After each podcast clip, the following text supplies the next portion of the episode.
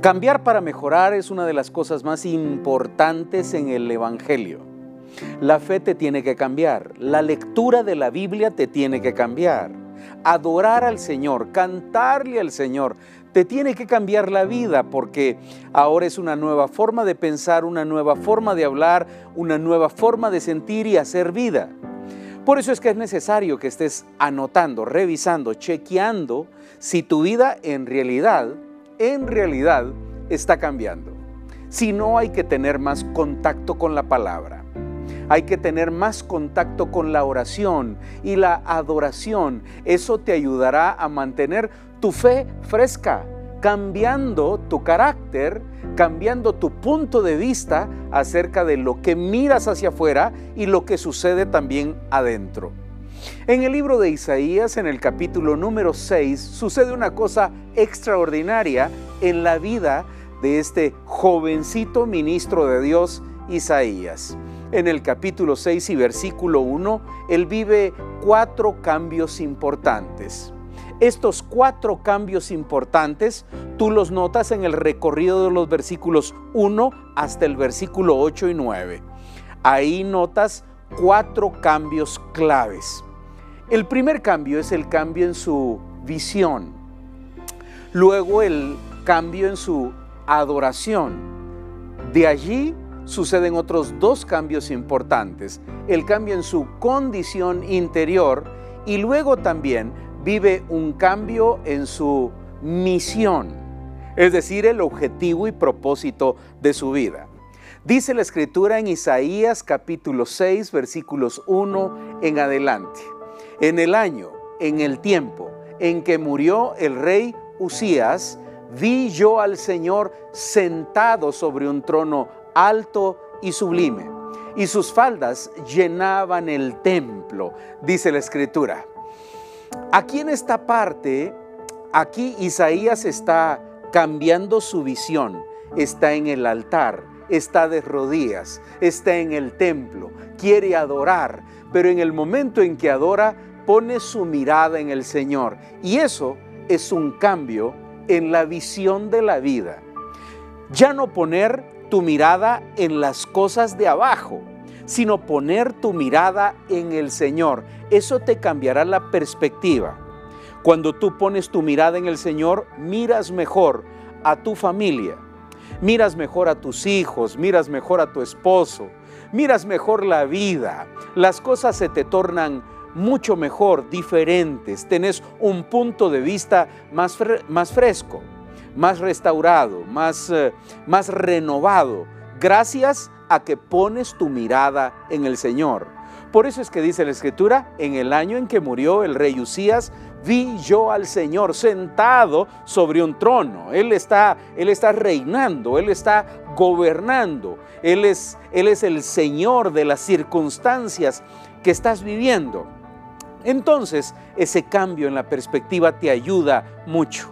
Luego dice la escritura en Isaías capítulo 6 versículos siguientes, que serafines tenían seis alas, con dos cubrían sus rostros, con dos cubrían sus pies y con otras dos alas volaban. Y el uno al otro daba voces diciendo, Santo, Santo, Santo, Jehová de los ejércitos, toda la tierra está llena de su gloria y los marcos de las puertas se estremecían con la voz del que clamaba y la casa, el templo del Señor se llenó de humo. Era, era un concierto de adoración el que estaba escuchando nuestro querido Isaías. De rodillas orando y cantando y escuchando y observando cómo los serafines cantaban era, era una cosa increíble. Isaías estaba aprendiendo, estaba siendo capacitado para un nuevo nivel de adoración, adorar en las pruebas, adorar cuando estás bien y cuando no estás bien, adorar cuando hay paz en la tormenta y adorar cuando la tormenta está complicada. Así es la adoración.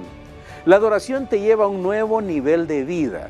¿Te acuerdas cuando Pablo y Silas estaban en el libro de los Hechos entrando a la cárcel, al calabozo de más adentro? Dice la Biblia que ya encadenados y con las puertas muy cerradas, A la medianoche empezaron a adorar y cantaban al Señor y de repente, dice la escritura, sucedió un milagro. Ahí el Señor tomó control de la situación y los dejó libres de esa situación que estaban viviendo. Ellos vieron cómo las cadenas se rompieron y las puertas se abrieron gracias a la misericordia de Dios en medio de la adoración. Tienes que cambiar tu adoración. Cambia tu adoración. Adora al Señor en todo tiempo. También dice la escritura que uno de los serafines tomó un carbón que estaba encendido en el altar con unas tenazas y tocó los labios de Isaías y le dijo, esto tocó tus labios y es limpio tu pecado y es quitada tu culpa, dice la escritura. Un cambio interior. Le cambió el interior a Isaías. Él estaba sintiendo, respirando, sintiéndose mejor, más liviana la vida, gracias a que los pecados le habían sido perdonados. Un cambio en la condición interior de tu vida es muy importante y es muy útil para la vida en general. Por eso es importante cambiar eso. Y dice la escritura que finaliza Isaías diciéndole al Señor, porque el Señor le dice, ¿quién irá por nosotros y a quién enviaremos? Isaías viene y dice, heme aquí Señor, envíame a mí. El cambio en la misión y en el propósito de la vida, un objetivo, levantarse con la idea de saber qué hacer, eso te lo pone el Señor en el corazón. Cambia tu vida, acércate al Señor, lee la Escritura. Él será el que te ayudará a sentirte mejor. Quiero orar por tu vida. Padre, en el nombre de Jesús, hoy oramos y clamamos, reunidos aquí por medio de la televisión y de las redes, para que tú, Señor, nos dé la gracia, nos ayudes en el nombre de Jesús. Bendice a los que confiamos en ti, Señor. En tu nombre. Amén y amén. Que el Señor te bendiga